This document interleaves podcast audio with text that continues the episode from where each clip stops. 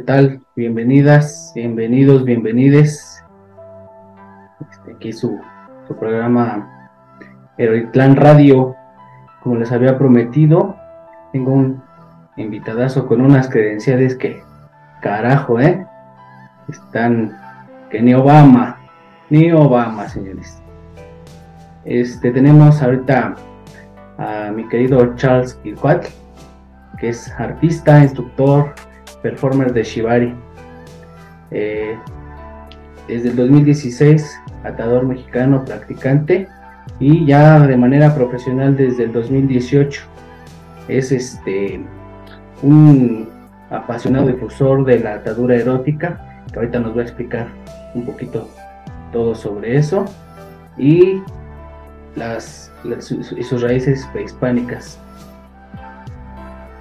tiene una muy muy buena formación, ha estado investigando, también hay que nos comenten un ratito sobre esto.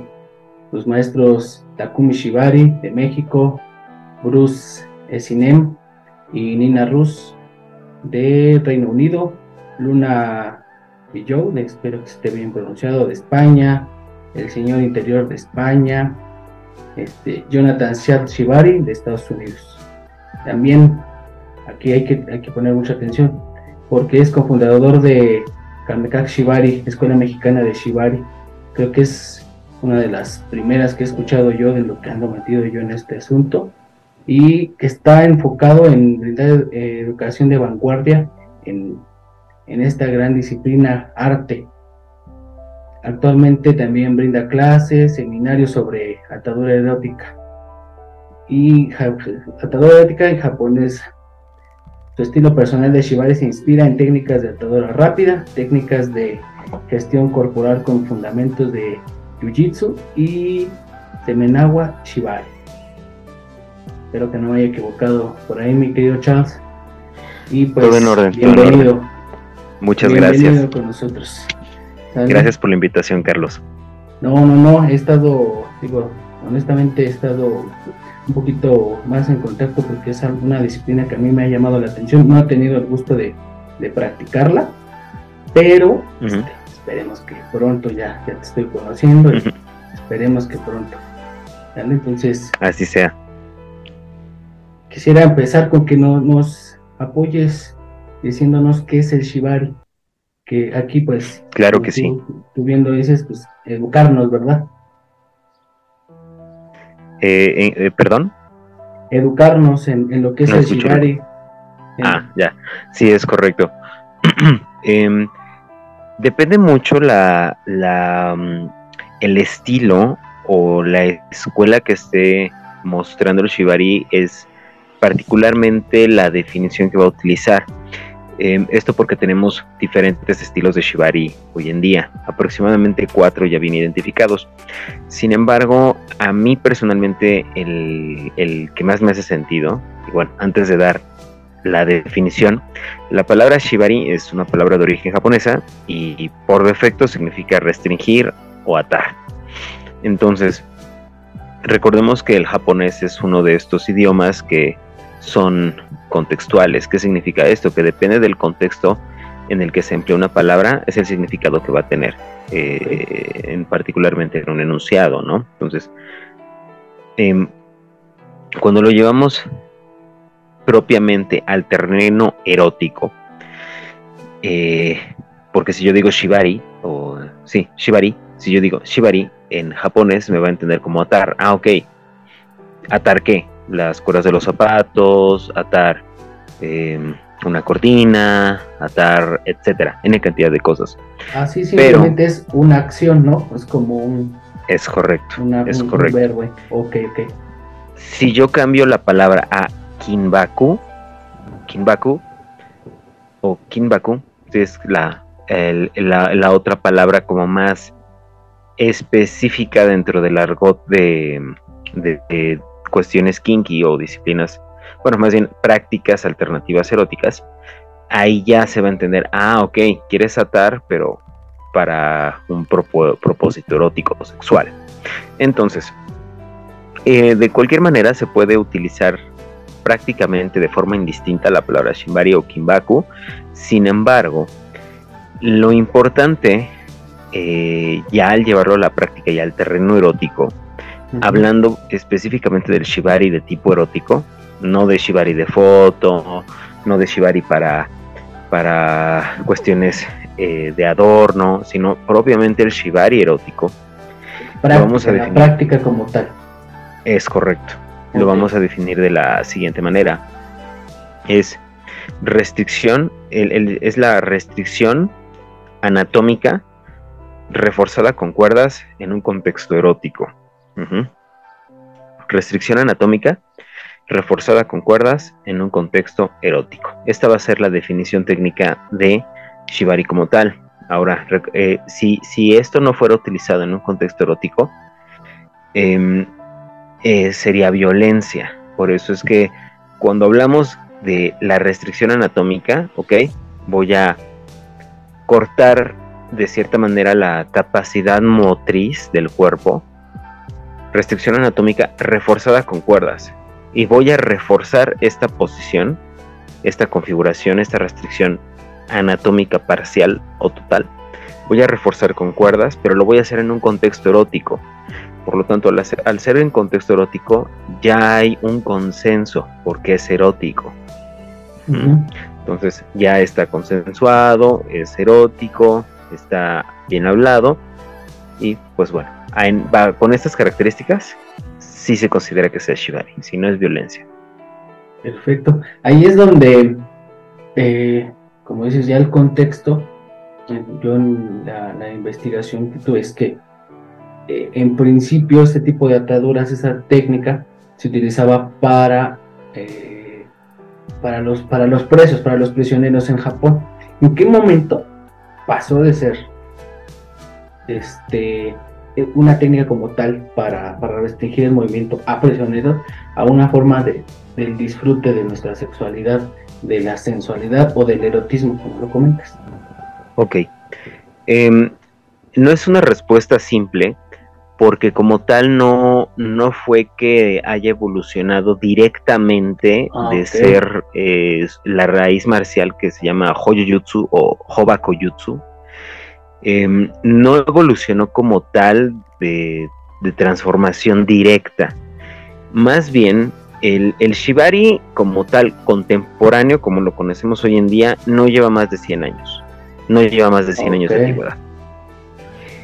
Lo interesante es que su mayor auge, cuando empezamos a encontrar en la historia estos fragmentos de proto-shibari, o sea, antes del shibari como lo conocemos hoy en día, se empieza a gestar a, raíz eh, a raíz de diferentes experimentos que produjeron particularmente eh, un, personaje de nombre Yoshitoshi Tsukioka, que era, era grabador, pintor, y más o menos eh, unos 60, 40, 60 años después, Itoseiyu. Estos dos se les considera que son como los padres de, del, concepto de Shibari como, como tal, no el contemporáneo, pero sí de lo la, el, lo que empezó a dar los primeros tintes de Shibari, porque empezaron a experimentar con la fantasía del empezar a crear, por ejemplo, de la historia del pasado marcial de Japón, tomaban, por ejemplo, los, los en el caso de Yoshitoshi, Tsukioka, tomó los, los castigos que eran utilizados por los samuráis para eh, cuestiones de arresto, cuestiones de interrogación, cuestiones de, penas, por así llamarlo, como las llamadas penas capitales, medievales. Entonces, en vez de representarlo en, sus obras de manera literal, eh, al, al, por ejemplo, si estaban suspendiendo eh, en, de, de, de, cabeza a una persona y le estaban flagelando, en vez de pintar al varón que lo hizo de clase baja, que porque robó, asesinó, ah, ok. En, en, su lugar lo represent, representaba a una mujer joven de piel o tez clara con ricos bordados. Entonces empezó a estribar con pequeños matices eróticos, más delineando las curvas de, de, de, sus modelos. Modelos, eh, me hablo a sus modelos este, gráficos. Él no trabajó con modelos. Yoshito que todo salía de su mente. Entonces, eh, cuando a Ito Seiyu llegan estos trabajos a su, a su, a sus manos, él empieza a tomar inspiración, porque también él, él tuvo una infancia muy interesante. De hecho, se activó ese gusto específico por, por, así llamarlo, la cuerda, ese contraste de la cuerda, en este contexto erótico, a partir de unas de, de, unos actos teatrales que presenció cuando era pequeño y vio cómo estaban atando a, a una, a una a una, bueno, un hombre, pero en papel de mujer. Entonces eso le causó mucha, mucha, le llamó mucho la atención. Tal fue así que él decidió llevarlo un paso más allá. Lo interesante de, de Ito Seiyu fue que él se dedicó propiamente a estudiar manuscritos de Hoyo y conoció a practicantes, o se piensa que conoció a practicantes reales eh, que lograron rescatar el, todavía técnicas legítimas de Hoyo Jutsu y él en vez de replicar estas técnicas como tal, eh, estas ataduras completamente marciales para propósitos 100% restrictivos, 100% bélicos, él empezó a reingenierizarlas para hacerlas más seguras y confortables para sus, sus modelos. Entonces él empezó a experimentar con fotografía, empezó a experimentar con, con, este, con pintura y bueno, empezó a, desarrollar, por así llamarlo, las primeras ataduras propiamente ya para un contexto, contexto erótico con su, con su pareja. Así es. Ellos, por así llamarlo, fueron los que sembraron la semilla de todo lo que sería hoy en día el movimiento de, de Shibari. Sin embargo, ojo, te estoy sintetizando bastantes años, más de, más de 300 años ahorita con esto que te acabo de decir, porque fue un proceso lento, no fue así como que, ah, ok, ellos lo fundaron y a, eh, Shibari SADCB, eh, Japón, ya, aquí quedó fundado, no. Se empezaron a agregar al movimiento, eh, particularmente a, Tú sabes que Japón es como doble cara en el sentido de que por fuera te muestra un rostro, pero por en la intimidad es otra cosa, hablando de temas sexuales, eróticos. Entonces, em, es algo bien curioso porque, porque Ito Seiyu empieza a buscar gente que es, em, empieza a, a, comunicarse o a conectarse con gente que es como de la misma forma de pensar que él, que les llama la atención también este contraste. Y es ahí que se empieza, empieza a enseñar a, la, a, sus primeros amigos y sus amigos empiezan a, crear material para la industria porno y, ahí ya em, empieza a generar como que estos primeros destellos de, éxito en el, porno, de la, época dorada del porno de Japón. Entonces, en resumen, Ajá. adelante. El, el primero como que creó la fantasía, ¿no? Me imagino, así lo, veo yo, como que creó la fantasía. Y el segundo. El concepto. Exacto. Y el segundo la hizo realidad de una forma más artística, se podría decir. Así es, así es. Así más o menos, como que ahí, como que yo veo que fue su aportación a lo que es ahora es correcto. el Shibari, ¿no? Es correcto. Y es algo bien curioso porque ninguno de ellos pensó en que se iba a transformar esto. Ajá. Lo que crearon, porque bueno, gracias a ellos, como es correcto. es ahorita lo que nosotros pues podemos disfrutar viéndolo o practicándolo, ¿no? Que, es, en lo personal a mí es, visualmente, es algo ¿no? Genial para, para, para mí. Y aquí es donde yo, aquí te pregunto, ¿no? Ya nos platicaste de los primeros exponentes o los parteaguas. Para ti, ¿qué fue el parteaguas? ¿Cómo descubriste esta pasión? ¿Qué fue lo que viste, lo que hiciste, en que dijiste, esto es lo mío, es lo que quiero convertir? Wow, pues ha sido un proceso. Mm, realmente no hubo como un parteaguas como tal. Ha sido.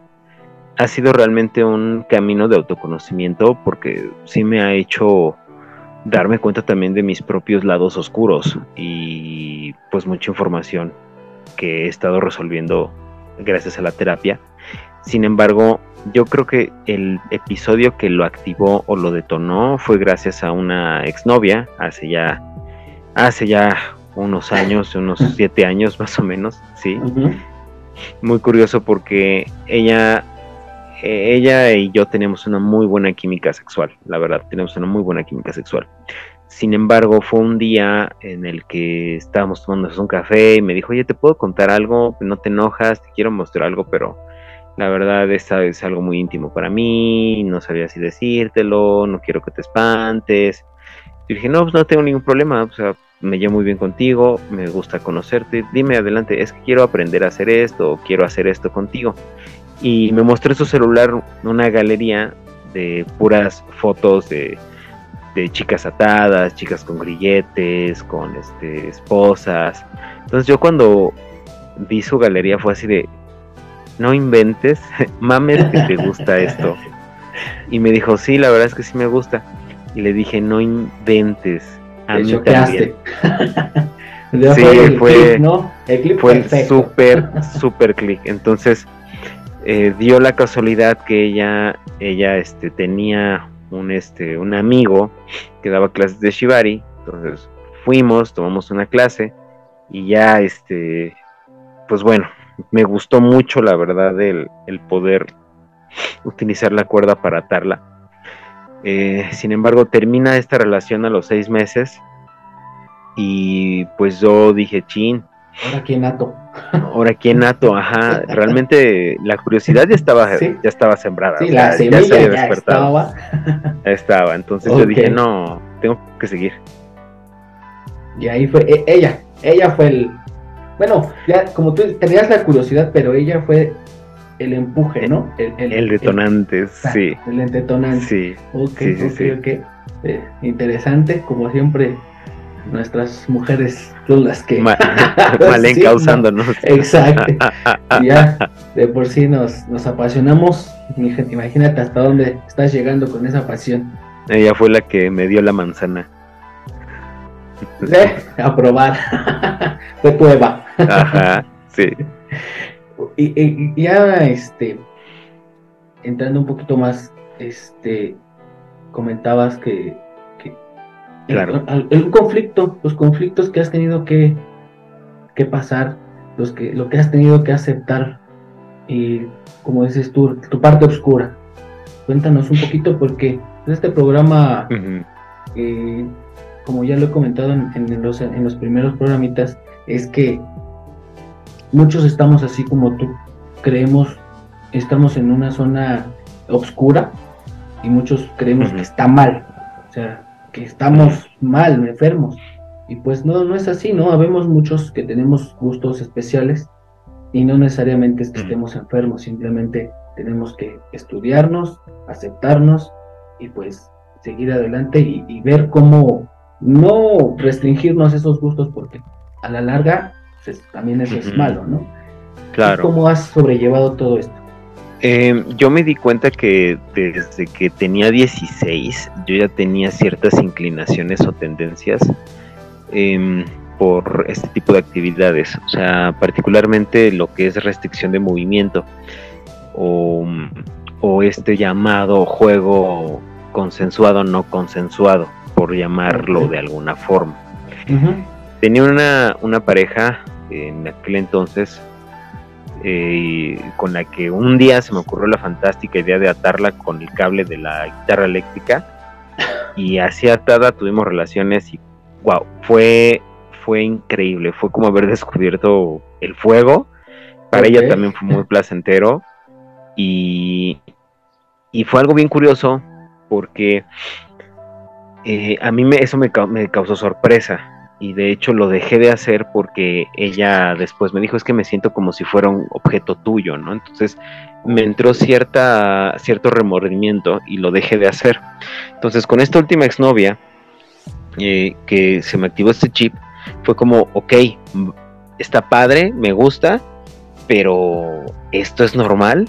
Entonces, a raíz de que me entró esa, esa pregunta, yo, a pesar de que seguía aprendiendo, seguía investigando, seguía tomando clases, eh, siempre estaba esa, esa cosquillita de, oye, pero pues es que siento que no es normal, porque a quien le gusta atar a su pareja para relaciones sexuales, ¿no? Entonces, a raíz de esta, de esta cuestión, em, y también a, raíz del trabajo que, tengo, que es como mi principal, mi principal trabajo, mi principal vocación, que es este la, medicina tradicional mexicana. Eh, empiezo a, a, tener, conozco un maestro con el que empiezo a tener una formación propiamente dentro de medicinas ancestrales y trabajando con la ayahuasca, en una de esas se me ocurre preguntarle, ya dentro del trance de la ayahuasca, oye, a ver, este, pues tengo esta pregunta, ¿no? ¿De dónde viene esta tendencia que tengo por atar a mi pareja y pues la verdad quiero saberlo, ¿no? Entonces, ya dentro del trance de o, la mareación de la ayahuasca, me, eh, empiezo a tener visiones de, de un bisabuelo. Entonces ya fue que me dice, mira, este es tu bisabuelo, no lo conociste, pero acércate a hablar con él. Entonces ya en el trance empiezo a hablar con él, me acerco, empiezo a ver qué fue de su vida, entonces me empiezo a dar cuenta que pues fue una fue una persona muy hizo y deshizo en su vida. Hizo y deshizo en su vida. Entonces, un desmadre, como se puede Un desmadre, la verdad sí fue un desmadre, fue abusador, fue este despilfarrador, fue fue un despapalle, entonces eh, para mí fue el, recibir esa información, esa carga de información en mi genética, de cierta manera quería volver a expresarse, porque también cabe decir que yo a mis ocho años tuve un despertar sexual muy, muy, muy precoz y me generó muchos problemas. Entonces, eh, para mí el, tomar conciencia de eso fue bien liberador, porque fue un momento en el que literalmente me pusieron al, de, al demonio que traía que me había mandado este ancestro enfrente de mí y sentarlo y decirle, ¿sabes qué? Déjame enseñarte. Yo sé cómo, por dónde llevarte, pero déjame enseñarte. Ya no, estés ya no estoy en contra de ti. Pásate de mi lado y déjame enseñarte. Como enseñarle a un niño pequeño. ¿no? Vamos, juntos. en esto. Ok, ok. Sí, ya fue volverlo mi aliado. Fue volverlo mi aliado y de verdad que ha sido bien interesante porque ya no, ya no es estoy luchando contra mí, eh, que nadie se entere del, que hago esto porque me gusta, es que está mal, no, ahora es, es parte de mí. Entonces es mi forma de transformar este dolor que fue en algún momento esta información fue, fue motivo de dolor, fue motivo de discordia, en motivo de comunicación, motivo de mejorar mi, mi cuerpo, mi estado mental, de, aportar cariño a otra persona, de aportar placer, de, aporte, de sublimar el deseo sexual. O sea, es, es este, para mí, para mí eh, lo he interpretado ahora como otra forma de medicina. Creo que eso es eh, la respuesta. Sí, ¿no? La, aceptación. La aceptación yo creo que eso es lo, en lo que también a mí me pasó, como lo he comentado en otros programas, Mm. Nosotros, este, mi pareja y yo somos, somos swingers, ¿no? Oh, ok. Pero este, al principio fue, fue un proceso de dos años. O sea, fue un proceso de dos años en el que. Claro. Ok, igual. Me dieron a probar la. Bueno, me mostraron la manzana, todavía no me la dar a probar. y fue un proceso de dos años en el que hablar, hablar, hablar, hablar. Este, poner eh, nuestros límites para empezar, ¿no? Si es algo porque luego nos volteábamos a ver y nos decíamos uno al otro, o sea, estamos bien de la cabeza, o sea, estamos. Entonces empezamos a conocer gente como nosotros y dijimos, no hacemos daño a nadie, todo es consensuado, todo es este con, con, eh, no sé decirlo con la autorización, entre comillas, ¿no? De, mi pareja o con acompañado de ella, ¿no? Yo creo que entiendo un poquito esa parte y, yo creo que hay mucha gente así allá afuera que, está como tú, como yo en algún momento y, gracias que, en tu caso fue este ese viaje que, encontraste pues tu autoconocimiento y eso es una forma, ¿no? Digo, creo que ojalá podamos después tener un, otra charla específica en eso porque sí se me está haciendo algo interesante, ¿no? Y, qué bueno, qué bueno por ti que, que, te aceptaste y que ahora estás compartiendo todos esos conocimientos. Ahorita ya en tu escuela, a ver si nos, nos platicas un poquito más de eso. Ahora, claro, con mucho gusto. Eh, ¿Cuáles son los mayores retos que, has tenido, aparte de, esa catarsis, de esa aceptación? ¿Qué, otro, otros retos has tenido en cuestión, no sé, eh, familiares o, personales, más que nada, ¿no? Eso es lo, más importante. Cuando empiezo a aceptarme y empiezo a... Yo trabajaba en un instituto de medicina, de medicina complementaria, terapias alternativas, en, Texcoco, es un instituto muy popular, yo daba clases allá. Eh, sin embargo, sin embargo, se llegaron a enterar de las fotografías que llegaba a subir a mi perfil de Facebook, de pues suspendiendo chicas, atando chicas, y se lo tomaron a mal. Entonces eso me costó mi trabajo. Me cerraron literalmente las puertas ahí. Y fue también, o sea, antes lo veía como algo malo, pero pues ahora lo veo como algo positivo porque me permitió conocer más tanto sobre plantas medicinales, tanto sobre mi sexualidad, etcétera. Entonces, ese fue yo creo que el primer reto. Y los, los retos posteriores que han devenido, principalmente desde que planté el proyecto de Kalmika Kimbaku con un con uno de mis colaboradores, mi socio, este Pepe Ocho, ya después lo conocerás. Em, con él nos hemos estado enfrentando principalmente, uno, el, hablar de sexualidad o de dinámicas tipo kink aquí en México, la verdad es difícil porque la mayor parte de la población em, no está tan abierta. Si de por sí hablar, por ejemplo, en materia de swinger es complejo, el, el, por ejemplo, el decir simplemente es que no nos estamos poniendo los cuernos. O sea, todo lo estamos hablando y estamos hablando de, de una dinámica consensuada para disfrutar y enriquecer nuestra sexualidad desde el amor que nos tenemos. A la mayoría de la gente se le hace, se le hace raro decir, no, es que cómo puedes compartir a tu pareja, es que no, es que mejor prefiero poner los cuernos y que no se entere, o sea, dices, no, o sea, no va por ahí la cosa. Ahora, háblale de, ¿sabes qué?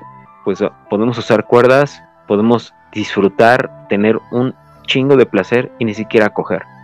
Ah, y, puedes lograr estados alterados de conciencia en suspensiones. ¿Qué? O sea, es así como que, ¿qué? Entonces, las cosas se vuelven complejas y yo creo que lidiar principalmente contra ese tipo de estigmas, el, eh, hablar sobre sexualidad de forma abierta.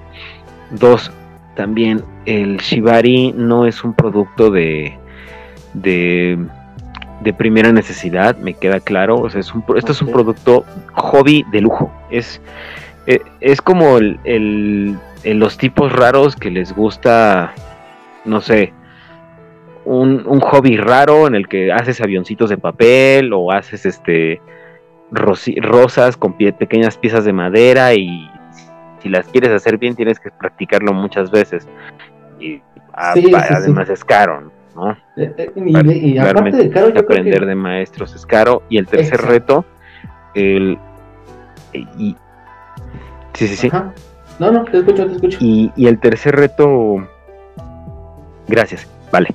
Y el tercer reto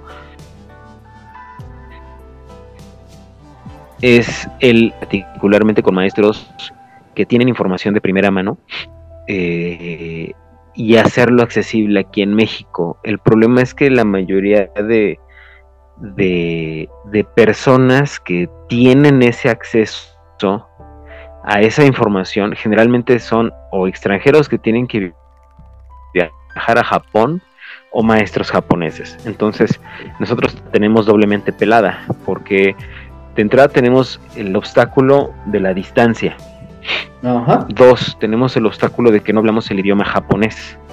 Y tres, eh, generalmente la economía latinoamericana no es la mejor para sustentar un hobby que es caro por términos de viajar, por términos de pagarle al maestro y por términos de utilizar un traductor. Ese es el tema. Entonces, eh, eh, principalmente. Pues así estamos un poquito mal, ¿no? Aquí, bueno, en varias prácticas es, es, es lo mismo, pero aquí sí este, es un algo muy, muy de nicho, ¿no? Muy, muy de nicho y vas a ver que, te, va, te va a ir muy bien. Digo, ahí vas. Gracias. ya he visto ahí vamos, ahí vamos. Digo, he, seguido, te he seguido desde hace un ratito y la verdad. Muchas gracias. Digo, ahorita estamos grabando el 30 de noviembre y tuviste un evento apenas, ¿no? El, el, domingo pasado, el 27. Sí, justamente. Sí, sí, sí, el domingo pasado tuvimos una práctica al aire libre Em, ahorita es algo bien curioso mencionarlo porque como tal el proyecto de Kalmeka Kimbaku, eh, Escuela Mexicana de Shibari, em, estamos en una, en una versión 2.0. Parte de este reto fue el adaptarnos a, la... O sea, una cosa es hacer Shibari, es disfrutar de Shibari y la otra volverlo un modelo de negocio. Entonces, el tema es cómo transformarlo en un modelo de, negocio redituable. Y obviamente es, ver cuáles son las necesidades de la gente, qué esperan, qué les gustaría vivir. Entonces nos hemos dado cuenta y particularmente por nuestro estilo y el espíritu que queremos o el mensaje que queremos compartir a través de, del proyecto, en esencia es tener una vida sana, una sexualidad sana, pero nos queda claro, si yo no puedo tener una sexualidad sana si no estoy en paz conmigo, si yo no me siento en paz con mi cuerpo, si yo no como sano, si yo no tengo otros elementos que me permitan expresar mi sexualidad de forma sana. Entonces, a raíz de este tipo de, dinámicas que ya hacíamos anteriormente, pero ahora le estamos dando este nuevo aire, el, llevar el shibari en, en zonas públicas eh, particularmente parques o zonas donde podamos, por ejemplo, practicar yoga, estar al aire libre, hacer un poquito de ejercicio, hacer meditación. Hacerlo más accesible. Es otra forma de, disfrutarlo y pienso yo de normalizar el shibari. Es correcto, así es.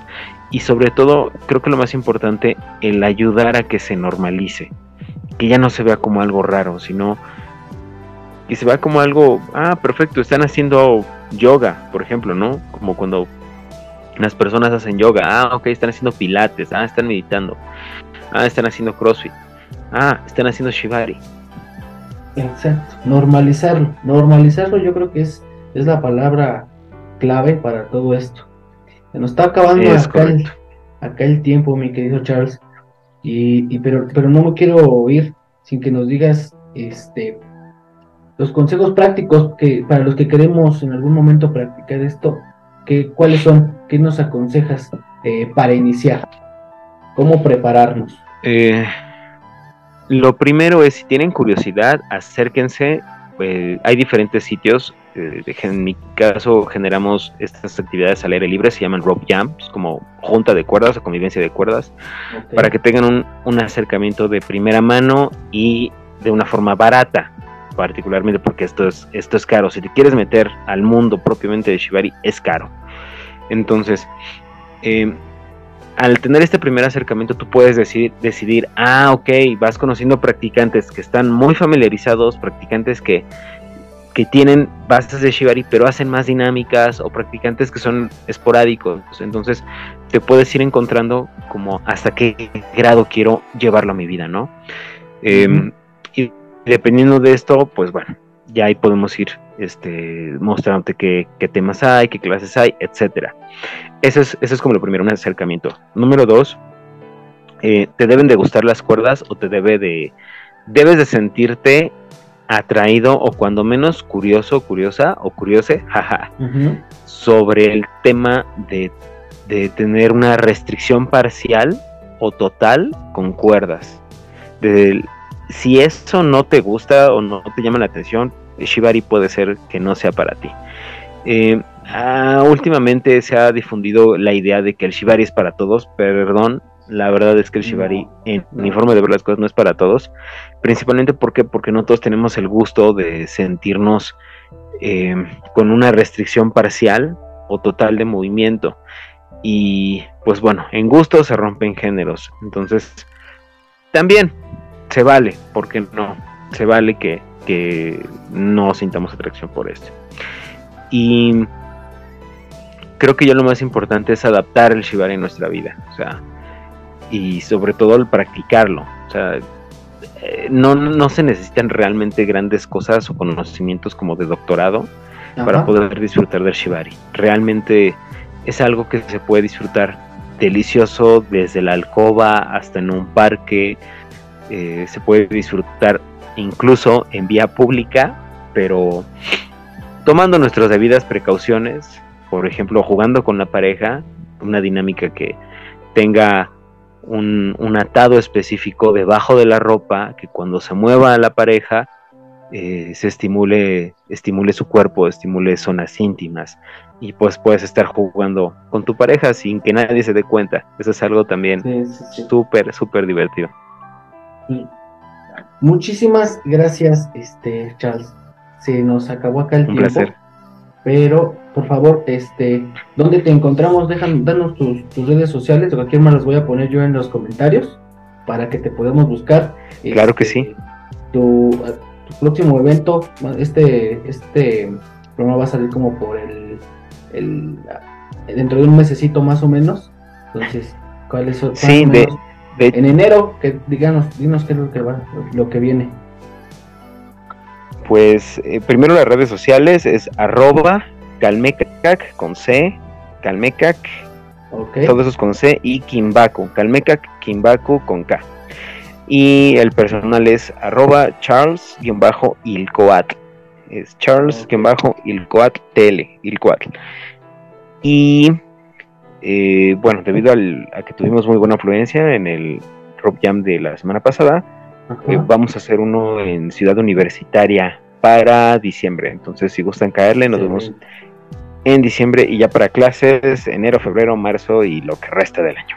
Excelente. Ahí lo voy a poner en, mis redes también para que podamos seguir. Claro. Muchas Te gracias. agradezco mucho, Charles. Estás súper invitado. Muchísimas gracias. Gracias. Gracias ahí. Ahí vamos a, estar primeramente.